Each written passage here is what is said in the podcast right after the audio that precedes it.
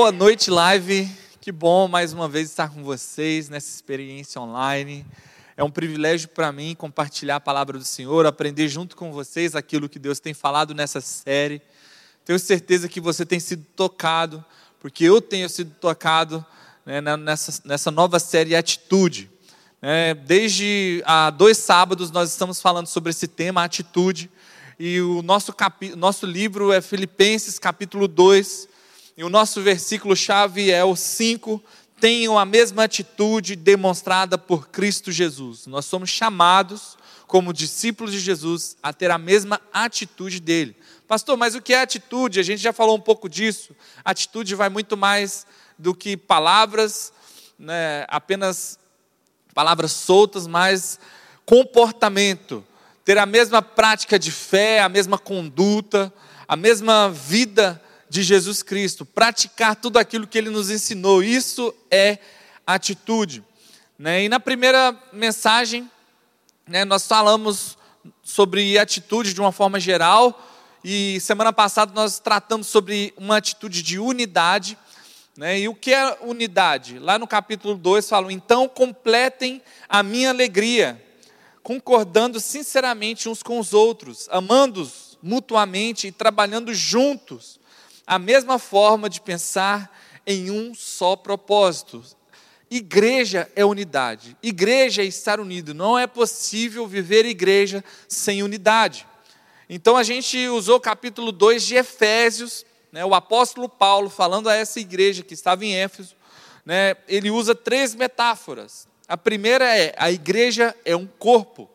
Né, no verso 16 de Efésios, capítulo 2, assim ele os reconciliou com Deus em um só corpo, por meio de sua morte na cruz, eliminando a inimizade que havia entre eles. Né, ser então um corpo, um corpo de Cristo, é, é, viver em unidade, buscar essa unidade, apesar das nossas diferenças, apesar de cada um ter uma vontade, de cada um né, ser diferente do outro, mas viver unido num só propósito, que é o propósito de Cristo, né, eliminando toda inimizade. Nós vamos viver em amor.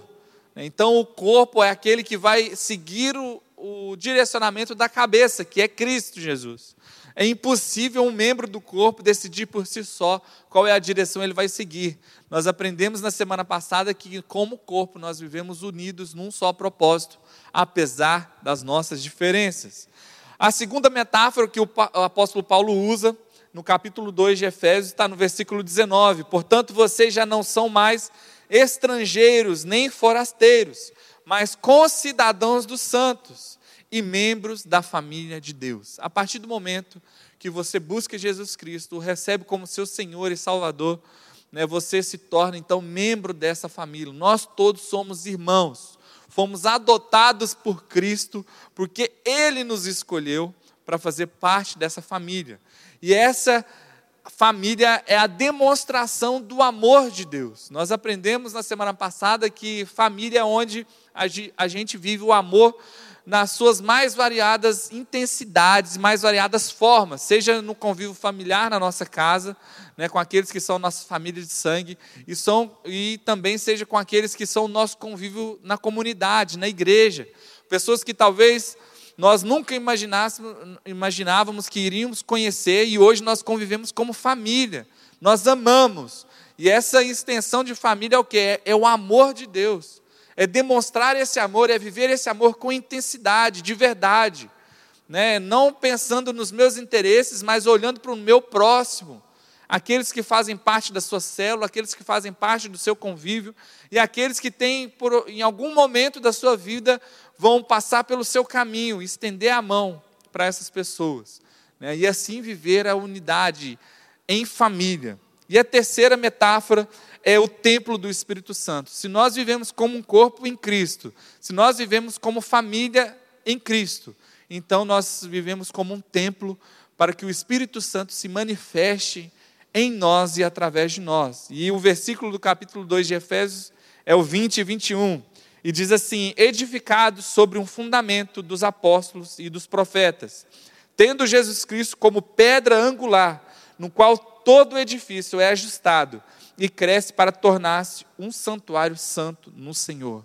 Nós, então, como templo do Espírito Santo, somos ajustados para nos tornar um templo, para que o Espírito Santo more em nós. Então, nós somos uma família para o Pai, um corpo para o Filho e um tempo para o Espírito Santo de Deus.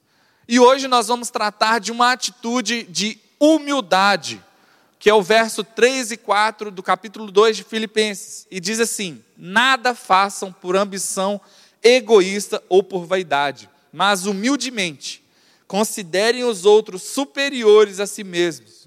Cada um cuide não somente dos seus interesses, mas também dos interesses dos outros. Vamos orar? Senhor Deus, trabalha no nosso coração, trabalha na nossa vida, continue falando conosco, que a Sua mensagem, ó Deus, possa nos transformar, que possamos ser humildes, como o Senhor nos ensina, como o Senhor nos deu exemplo, que a gente possa viver então como uma família, como um corpo, como o templo do Espírito Santo, em unidade, e ter uma atitude de humildade como o Senhor tem nos ensinado, em nome de Jesus. O que é ser humilde para você? O que é ser humilde? Talvez você pense que ser humilde é não ter uma condição financeira legal. O dicionário vai dizer, tem algumas definições. Qualidade de quem é modesto, simples, humilde, simplicidade. Qualidade de quem tem a consciência de suas limitações, modéstia em que há ou demonstra fraqueza diante do outro ou alguém, inferioridade, que expressa submissão em relação aos seus superiores, acatamento, escassez de luxo, falta de brilho, sobriedade, a humildade de suas vestes, que não possui uma boa condição financeira, pobreza. Será que essa é a humildade que nós acabamos de ler?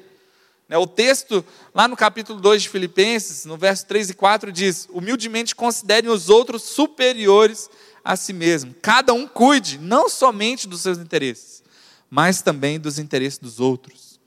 Né, a palavra no grego é praus, que é o significado de gentileza, bondade, espírito, humildade, para que, de uma forma, Deus é aquela. Para que Deus é a disposição do Espírito a qual nós aceitamos a forma de lidar conosco. Ou seja, a forma com que Deus lida conosco, e age através da nossa vida, ou a forma com que Ele direciona o nosso caminho, nós aceitamos essa forma como a melhor para nós. Isso é ser humilde.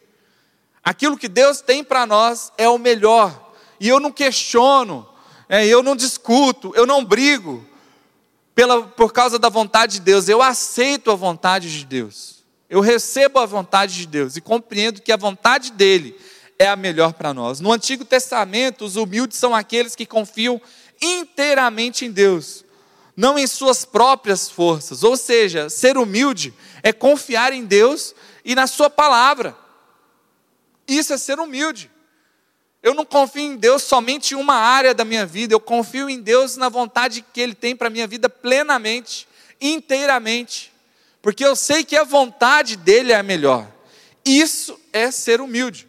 O apóstolo Paulo, então, ele está nos chamando para reconhecer Deus e a vontade de Deus como a melhor para nós, e que essa vontade seja vivida por nós de forma plena, inteira em nossas vidas.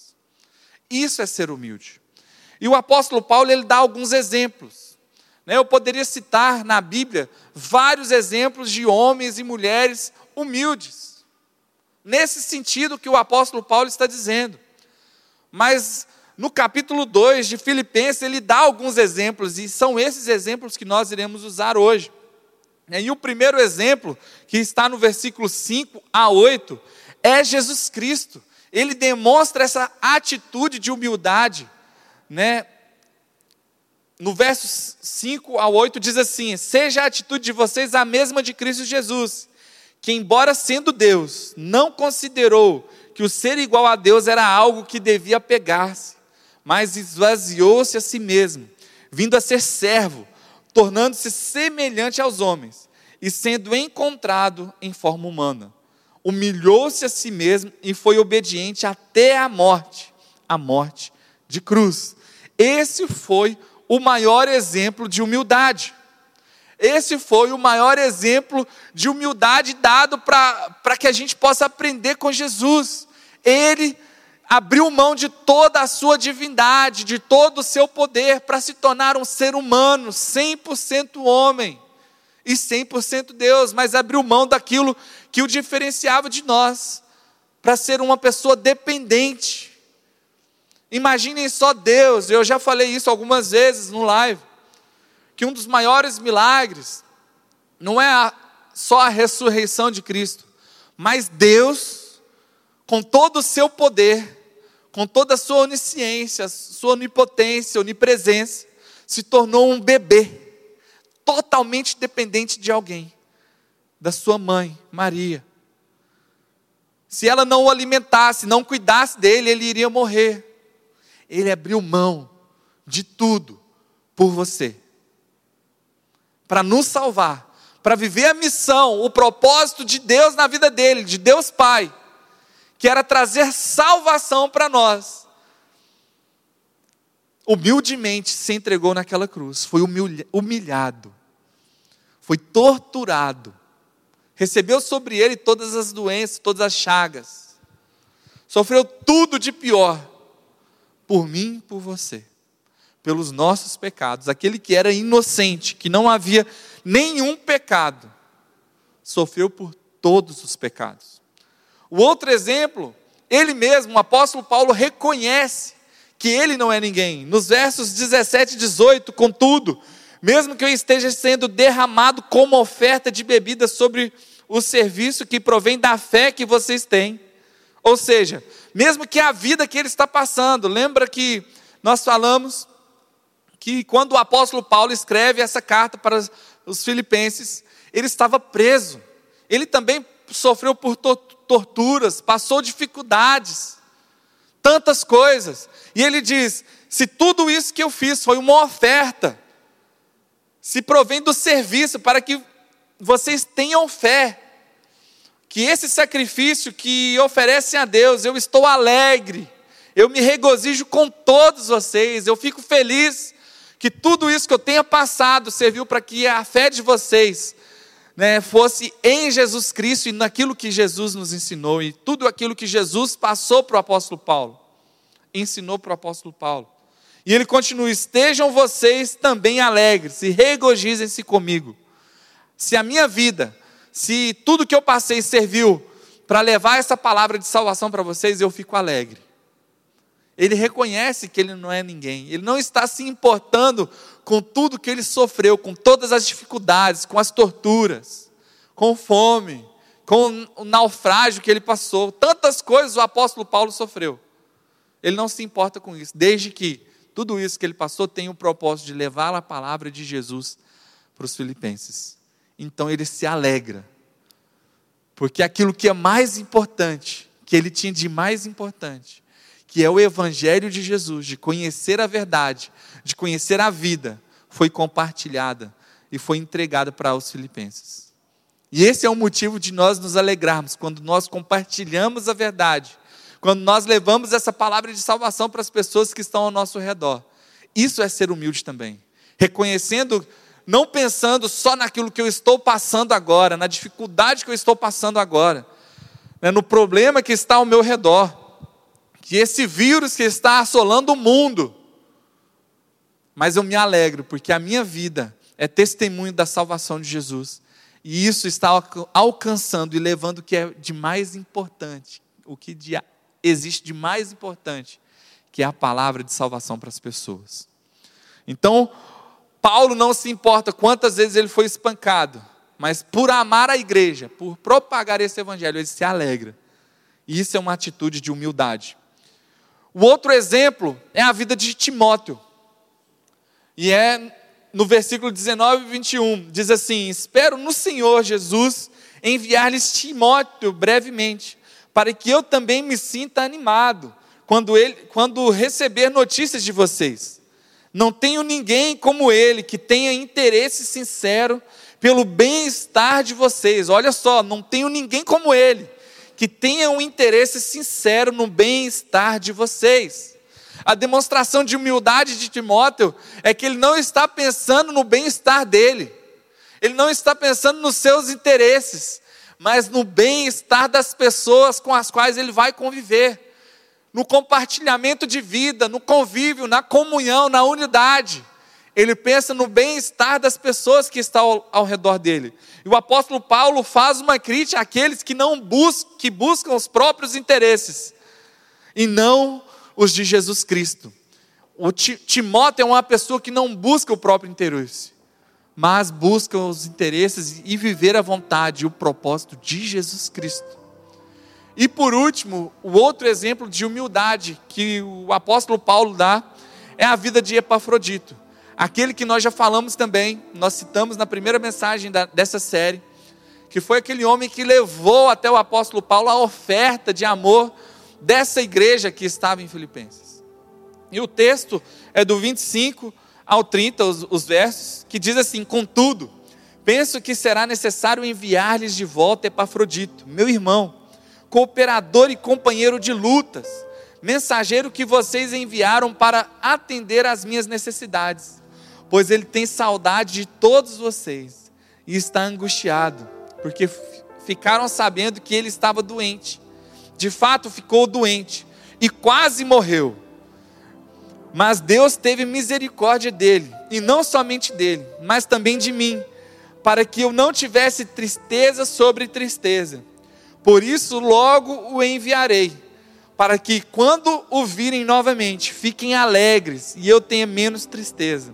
E peço que vocês recebam no Senhor com grande alegria e honrem a homens como este, porque ele quase morreu por amor à causa de Cristo, arriscando a vida para suprir a ajuda que vocês não podiam me dar. Epafrodito foi enviado né, por essa igreja para levar né, uma oferta de amor para o sustento do apóstolo Paulo, na cadeia, na prisão onde ele estava.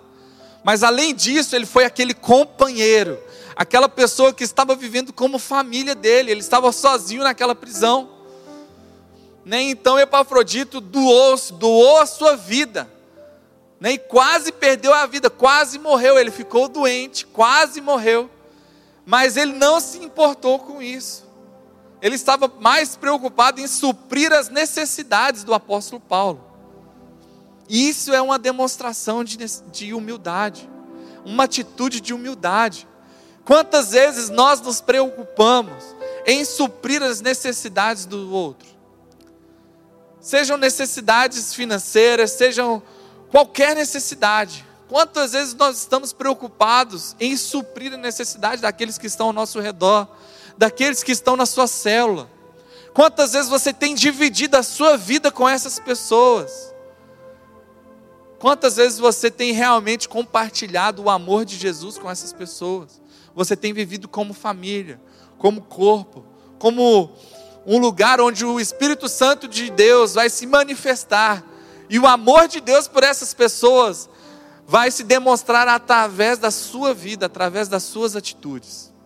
Quantas vezes nós agimos então como o apóstolo Paulo, como Timóteo, como Epafrodito, nos doando para o outro, e principalmente como Jesus, nos esvaziando de tudo aquilo que a gente acha que é importante, nos esvaziando de tudo aquilo que nos torna superior aos outros, para viver uma família para viver em unidade, para viver uma atitude de humildade neste mundo. Eu não sei né, quantas pessoas né, você convive diariamente, quantas pessoas você convive na sua comunhão na igreja, na sua comunidade.